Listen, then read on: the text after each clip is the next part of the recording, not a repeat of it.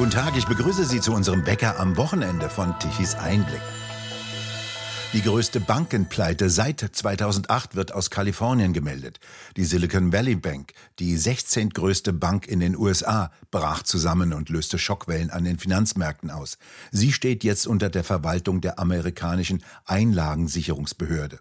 Die Bank wurde übrigens 1983 während eines Pokerspiels gegründet, wie es in einer Darstellung zum 20-jährigen Bestehen der Bank heißt.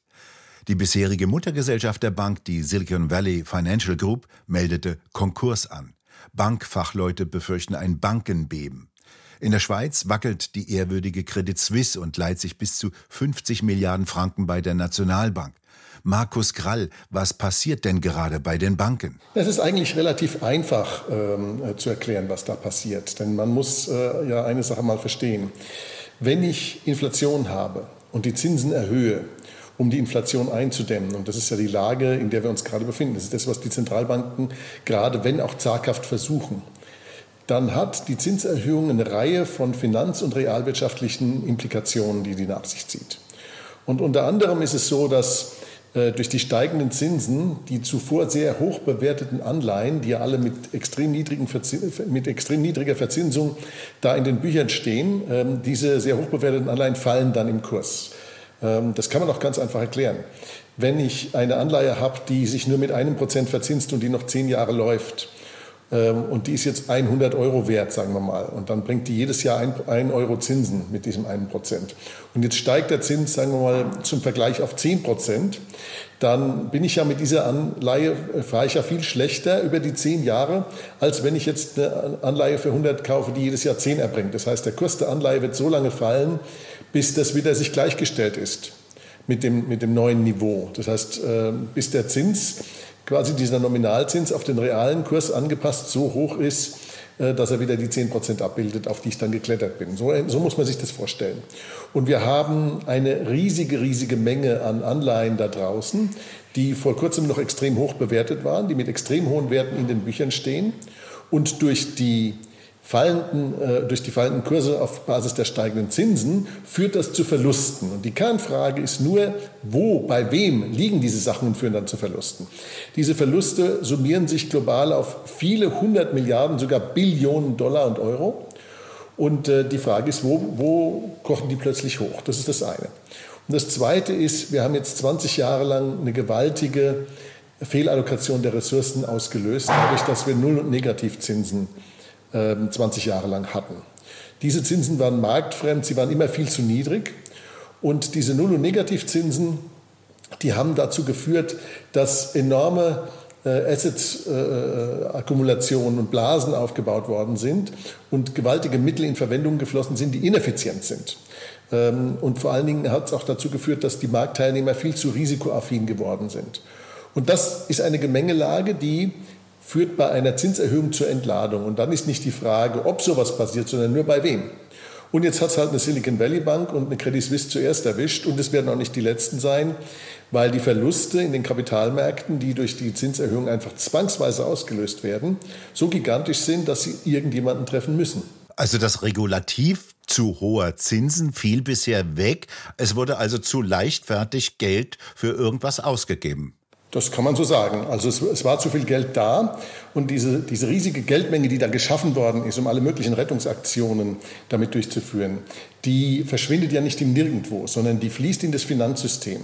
Und im Finanzsystem führt sie dazu, dass spekuliert wird damit. Es wird das Geld angelegt in Aktien, in Anleihen, in Derivate, in alle möglichen strukturierten Geschichten. Und so hatten wir es auch 2007, 2008 ja schon. Da hatten wir auch zu niedrige marktfremde Zinsen. Und dann wurde investiert und das Interessante daran ist, dass man kurz bevor es dann zum Schwur kommt, also kurz bevor dann Verluste realisiert werden und Institutionen verlieren und pleite machen, hat man in der Regel die besten Jahre in den Bilanzen, die man je gesehen hat. Ja? Also 2006 war es so, dass wir äh, die höchsten Bankenprofite aller Zeiten gesehen haben. Nur waren das gar keine wirklichen Profite, das waren keine echten, das waren nur bilanzierte Profite, das waren Luftbuchungen, die sich dann wenige Monate später als das herausgestellt haben, was sie nämlich in Wahrheit waren, Verluste. Und das Interessante an der aktuellen Situation ist, auch dieses Mal war es so. Wir hatten letztes Jahr äh, überall Meldungen, die Banken machen wieder Gewinne, alles super, toll, klasse. Und als diese Nachricht reinkam, dachte ich bei mir, naja, jetzt kann es eigentlich nicht mehr lange dauern, bis es rappelt. Zumal die Erhöhung der Zinsen ja die Anpassung der Fehlallokation zwingend nach sich zieht. Die niedrigen, die marktfremd niedrigen Zinsen führen dazu, dass Fehlallokationen stattfinden und umso länger das passiert, umso mehr Fehlallokationen und umso weiter die Zinsen vom Marktniveau weg sind, umso mehr Geld fließt in die falschen Verwendungen. Und das alles, das haben wir sozusagen zum Maximum äh, getrieben. Ja, wir haben im Grunde genommen extrem lange mit extrem starker Abweichung, sogar mit Negativzinsen, alle Marktteilnehmer in die Versuchung geführt, in die falschen Dinge zu investieren. Und da sind sie jetzt. Und jetzt ähm, wird also diese, diese Anpassung stattfinden, äh, die einfach zwingend ist. Von daher ähm, ist es keine Überraschung und es wird auch äh, an der Stelle nicht enden, sondern es wird noch zu ganz anderen Verlusten führen und zu mehr Rettung. Die Schweizer Nationalbank will ja Credit Suisse jetzt retten. Von 54 Milliarden ist die Rede, die reingepumpt werden sollen. Was kann das bewirken? Kann diese Summe die Credit Suisse retten? Das kann ich nicht einschätzen, weil ich kenne die äh, Bilanz und die nicht bilanzierten Risiken und Verluste der Credit Suisse nicht im Detail. Ähm, wenn ich sie kennen würde, könnte ich die Frage beantworten. Allerdings gehe ich davon aus, dass ähm, egal, ob diese Summe reicht oder nicht, ähm, die CS gerettet werden wird. Wenn die Summe nicht reicht, wird man nachschießen. Und wenn man fünfmal nachschießen muss. Und zwar einfach aus dem Grunde, dass man es sich nicht leisten kann, diese systemischen Banken scheitern zu lassen. Und warum haben wir diese systemischen Banken? Weil wir sie jetzt in den letzten, ich sag mal, eigentlich 100 Jahren oder 90 Jahren zumindest herangezüchtet haben durch die Staatsgarantien. Wenn es keine Staatsgarantien für die Banken gäbe, dann wären die Banken alle viel kleiner, der Wettbewerb wäre viel intensiver, die Risikoneigung wäre viel geringer und es gäbe gar keine Banken, deren Pleite dann das System erschüttern könnte, weil sie alle viel zu klein dafür wären. Ähm, nur die Staatsgarantien sorgten dafür, äh, dass Banken so groß werden können, dass sie so aggressiv spekulieren können, dass sie so aggressiv sich bilanztechnisch aufstellen können. Denn was bewirkt das? Das bewirkt, dass die Gewinne privatisiert werden in Form von Boni, nicht an die Aktionäre natürlich, das wäre noch schöner, sondern an die Angestellten ja, und an das Management. Die Gewinne werden also privatisiert und die Verluste werden sozialisiert. Das ist ja ein tolles Geschäftsmodell, das aber seine Ursache nicht in, im Markt hat, sondern in der Staatsintervention und in, der, in dem Wissen, dass der Staat sie immer retten wird. Wenn man das mal endlich grundsätzlich überdenken würde, und die Staatsgarantien für die Banken und andere Institutionen sein lassen würde, dann würde sich zwar mit einer scharfen und harten und schmerzhaften Krise, aber immerhin eine neue Situation über kurz oder lang einstellen, wo Banken nicht mehr systemrelevant wären, weil ihnen niemand mehr Geld gibt, wenn sie systemrelevant sind. Welche Interessen haben die Staaten an großen Banken? Das kommt darauf an, was das staatliche Interesse, wie man es definiert, wenn man so will. Ähm, die haben eigentlich gar kein grundsätzliches Interesse an großen Banken, weil die müssen sie ja ständig retten. Alle paar Jahrzehnte spätestens kommt es zu großen Bankenkrisen und die Staaten müssen die Banken retten. Das ist ja eigentlich nicht vergnügungssteuerpflichtig für die Staaten. Aber was wir sehen, ist eigentlich eine Melange, eine, eine Koalition aus Zentralbanken, Politik und Banken, die dann doch dazu führt, dass die Politik und die Zentralbanken große Banken mögen. Warum ist das so? Weil sie über große Banken das makroökonomische Geschehen glauben, besser steuern zu können und weil natürlich große Banken ein ideales Vehikel sind, um Umverteilung zu betreiben. Und zwar im Gegensatz zu dem, was die meisten Leute denken, eben nicht von oben nach unten, sondern genau umgekehrt. Große Banken sind ein Vehikel, um mit der Geldpolitik Umverteilung zu betreiben und um das der Politik zu ermöglichen, ihren keynesianischen Vorstellungen Genüge zu tun. Das heißt also, viel Geld zur Verfügung zu haben, großen Hebel zu haben, zu wissen, dass die Zentralbank immer alles akkommodieren wird. Ähm, und da äh, sozusagen, da, da gibt es eine Symbiose der schlechten Gedanken und Ideen zwischen den Banken, der Zentralbank und der Politik. Wie schief das gehen kann, haben wir bei diesen Zusammenbrüchen der WestLB, Hessenbanken und so weiter alles gesehen. Das ist doch das beste Beispiel dafür, dass es nicht funktioniert. Ja gut, äh, hier hatten wir natürlich noch was ein zusätzliches Element. Also bei den Landesbanken, die vor 15 Jahren in der großen Finanzkrise 2007, 2008 pleite gegangen sind, kam noch hinzu, dass es nicht nur sehr große Banken waren, die systemrelevant waren, sondern es auch noch staatliche Banken waren. Und ähm, wenn man in den Jahren 2005, 2006, also vor dem großen Knall, sich mit Investmentbankern mal in New York oder London unterhalten hat, da galt ganz allgemein die Aussage, äh, wenn ich irgendwas überhaupt nicht mehr an irgendwelchen Assets loswerde und irgendwo verkloppen kann, dann habe ich immer noch die arabischen Staatsfonds und die Landesbanken. Die nehmen es mir in jedem Fall noch ab. Und zwar deswegen, weil die natürlich doppelt abgesichert waren. Nicht nur waren sie abgesichert über die Staatsgarantien, die allen großen systemrelevanten Banken ja immer zugutekommen, sondern sie waren auch noch abgesichert über die ganz formelle Staatsgarantie als Staatsbanken. Ja, es gab äh, die entsprechenden Garantien durch die Länder, dann äh, mit der Rückendeckung durch den Bund, der die Länder absichert, sodass die alle AAA waren, obwohl ihre Risikostruktur im Verhältnis zu den Eigenmitteln, die als Puffer für die Risiken dienen konnten, in keiner Weise dafür adäquat gewesen wären. Alle hatten sie ein AAA, super Sache für die gewesen, aber hat natürlich dazu geführt, dass die Risikoneigung extrem hoch war und extrem unklug investiert wurde. Sie sprachen sie eben an, Banken aus den Emiraten. Welche Rolle spielen denn jetzt die Banken aus dem Raum der Arabischen Emirate? Die Nationalbank von Abu Dhabi hatte ja lange als Großaktionär bei Credit Suisse äh, fungiert. Deren Chairman, ein sehr besonnen wirkender Mann übrigens, der hat in einem Bloomberg-Interview unmissverständlich gesagt, jetzt ist von dort kein weiteres Geld mehr für Credit Suisse zu erwarten. Hat er denn recht, so zu handeln? Und war das dann der endgültige Tritt, der den Credit Suisse Stein ins Rollen brachte? Man kann das so formulieren in gewisser Weise. Denn man muss ja eines sehen, wenn ein Großaktionär mit extrem tiefen Taschen, und der Staatsfonds von Abu Dhabi hat extrem tiefe Taschen, äh, irgendwo mal investiert, dann tut er das ja nicht irgendwie aus, ja, aus dem Gedanken heraus, einer Bank zu helfen, äh, sondern er investiert im Prinzip in Dinge, die sich rentieren. Ja? Das Geld, was er da investiert, das ist ja das ist kein Geschenk an irgendjemanden, sondern das wird investiert, um, um Rendite zu erwirtschaften, um Zinsen zu erwirtschaften, um das Kapital zu vermehren, damit spätere Generationen da auch noch was haben. Das ist der Sinn dieser Staatsfonds dort. Wenn das Öl zu Ende ist, sollen die Staatsfonds noch Erträge erwirtschaften, damit man sozusagen ähm, das ganze Thema da unten auch am Laufen halten kann. Und insofern haben die nichts zu verschenken. Wenn der Staatsfonds von Abu Dhabi sagt, wir können da nicht mehr investieren, können tut man natürlich immer, aber letzten Endes dann heißt es, die wollen nicht mehr investieren. Und der Grund ist, dass sie der Meinung sind, dass sie ähm, gutes Geld schlechtem Geld hinterherwerfen. Und ähm, zumal sie dann irgendwo an den Punkt kommen, wo sie sagen, naja, also ist es meine Aufgabe, eine Bank in der Schweiz zu retten, auch wenn ich der Aktionär bin? Eigentlich eher nicht. Ich habe das Geld schließlich investiert, damit es vermehrt, nicht, nicht damit es vermindert.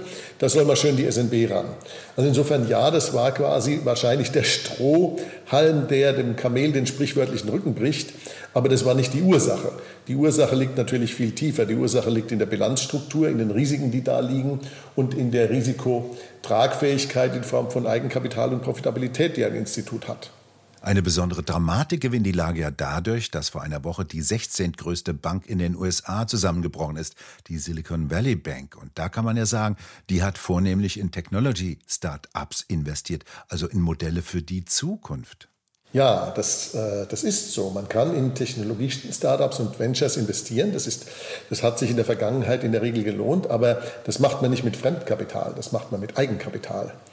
Äh, wenn man äh, zum Beispiel zehn Startups hat und investiert die und steckt in jedes Startup eine Million und jetzt sagen wir mal, fünf von denen gehen pleite.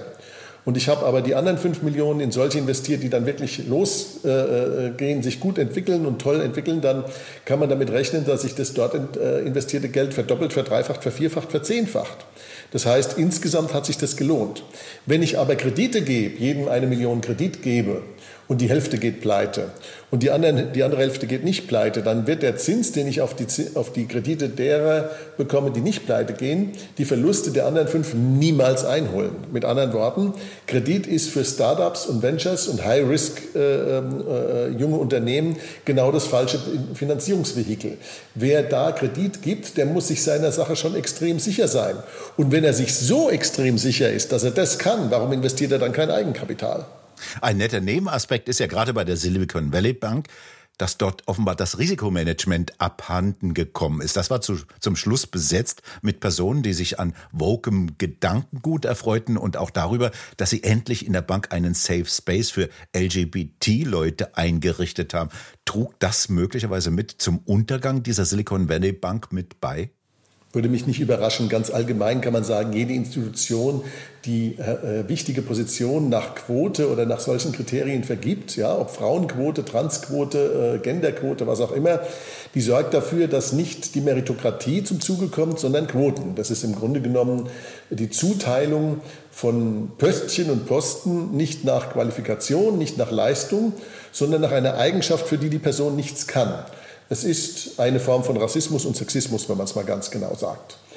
Und diese, diese Art der Zuteilung von Pöstchen nach solchen Kriterien, die kann nur dazu führen, dass unterqualifizierte Personen äh, in Positionen hoher Verantwortung kommen und dort dann scheitern. Deswegen ist es auch zum Beispiel nicht wahr, was immer wieder behauptet wird, dass Unternehmen mit einer Frauenquote äh, besser performen würden als ohne eine Frauenquote. Äh, es ist wohl wahr, dass Unternehmen mit höherer Diversität besser performen. Aber diese Diversität darf nicht über Quoten erreicht werden, sondern muss über Leistung erreicht werden. Und es geht auch. Wenn man es über Quoten macht, dann kann man sicherstellen, äh, dass man Minderleister in Positionen bekommt, wo man sie nicht haben will. Und ähm, es gibt eine ganz einfache Frage, die man sich beantworten sollte, wenn man ähm, der Quote quasi ähm, äh, zugeneigt ist und sagt, das ist eine tolle Sache. Die, die Frage ist, würden Sie sich am offenen Herzen von einer Person operieren lassen, die den Chirurgenjob nicht bekommen hat, weil sie ein Studium abgeschlossen hat, sondern weil eine Quote erfüllt werden musste? Und die, da würde ich mal sagen, dass äh, selbst unter denjenigen, die also immer für die Quote argumentieren, kaum einer sich finden würde, der sagt, ja, da lasse ich mich am offenen Herzen von der Person äh, operieren. Und zwar deswegen, weil ihnen ihr Leben lieb ist.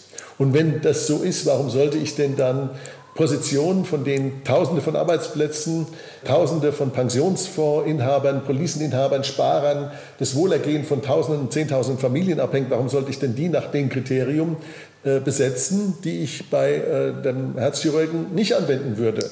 Das zeigt eigentlich die ganze Absurdität auf. Und wenn, äh, ich kann nicht beurteilen, in welchem Umfang man das dort gemacht hat, aber wenn man es da in größerem Umfang gemacht hat, dann bin ich nicht überrascht über das Ergebnis. Eine mögliche Gegenbewegung findet ja jetzt statt. Der legendäre Investor Peter Thiel hat er, fördert ja jetzt Investitionen, wo in denen ausdrücklich festgeschrieben ist, dass keine Woken, keine LGBT und nichts Quotentechnisches enthalten ist, sondern rein nach Rendite orientiert sind.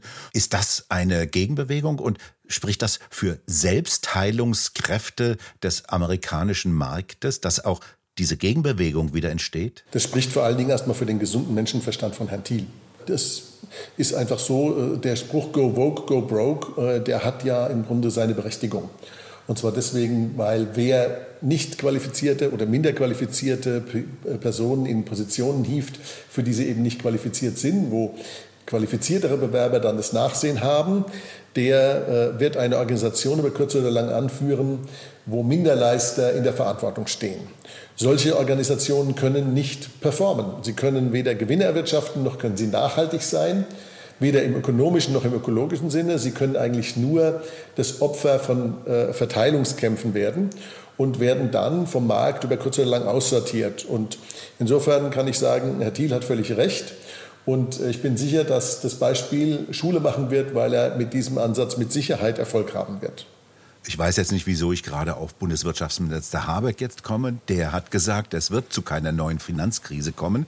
Der muss es ja wissen, der ist ja Bundeswirtschaftsminister. Herr Krall, aber wie gefährlich, wie dramatisch schätzen Sie die Lage auf den Finanzmärkten ein? Also wenn ich investiere, frage ich auch immer Kinderbuchautoren. Markus Krall, vielen Dank für das Gespräch. Immer sehr gerne. Hat großen Spaß gemacht. Wir bedanken uns fürs Zuhören. Schön wäre es, wenn Sie uns weiterempfehlen. Weitere aktuelle Nachrichten lesen Sie regelmäßig auf der Webseite tichiseinblick.de und wir hören uns morgen wieder, wenn Sie mögen.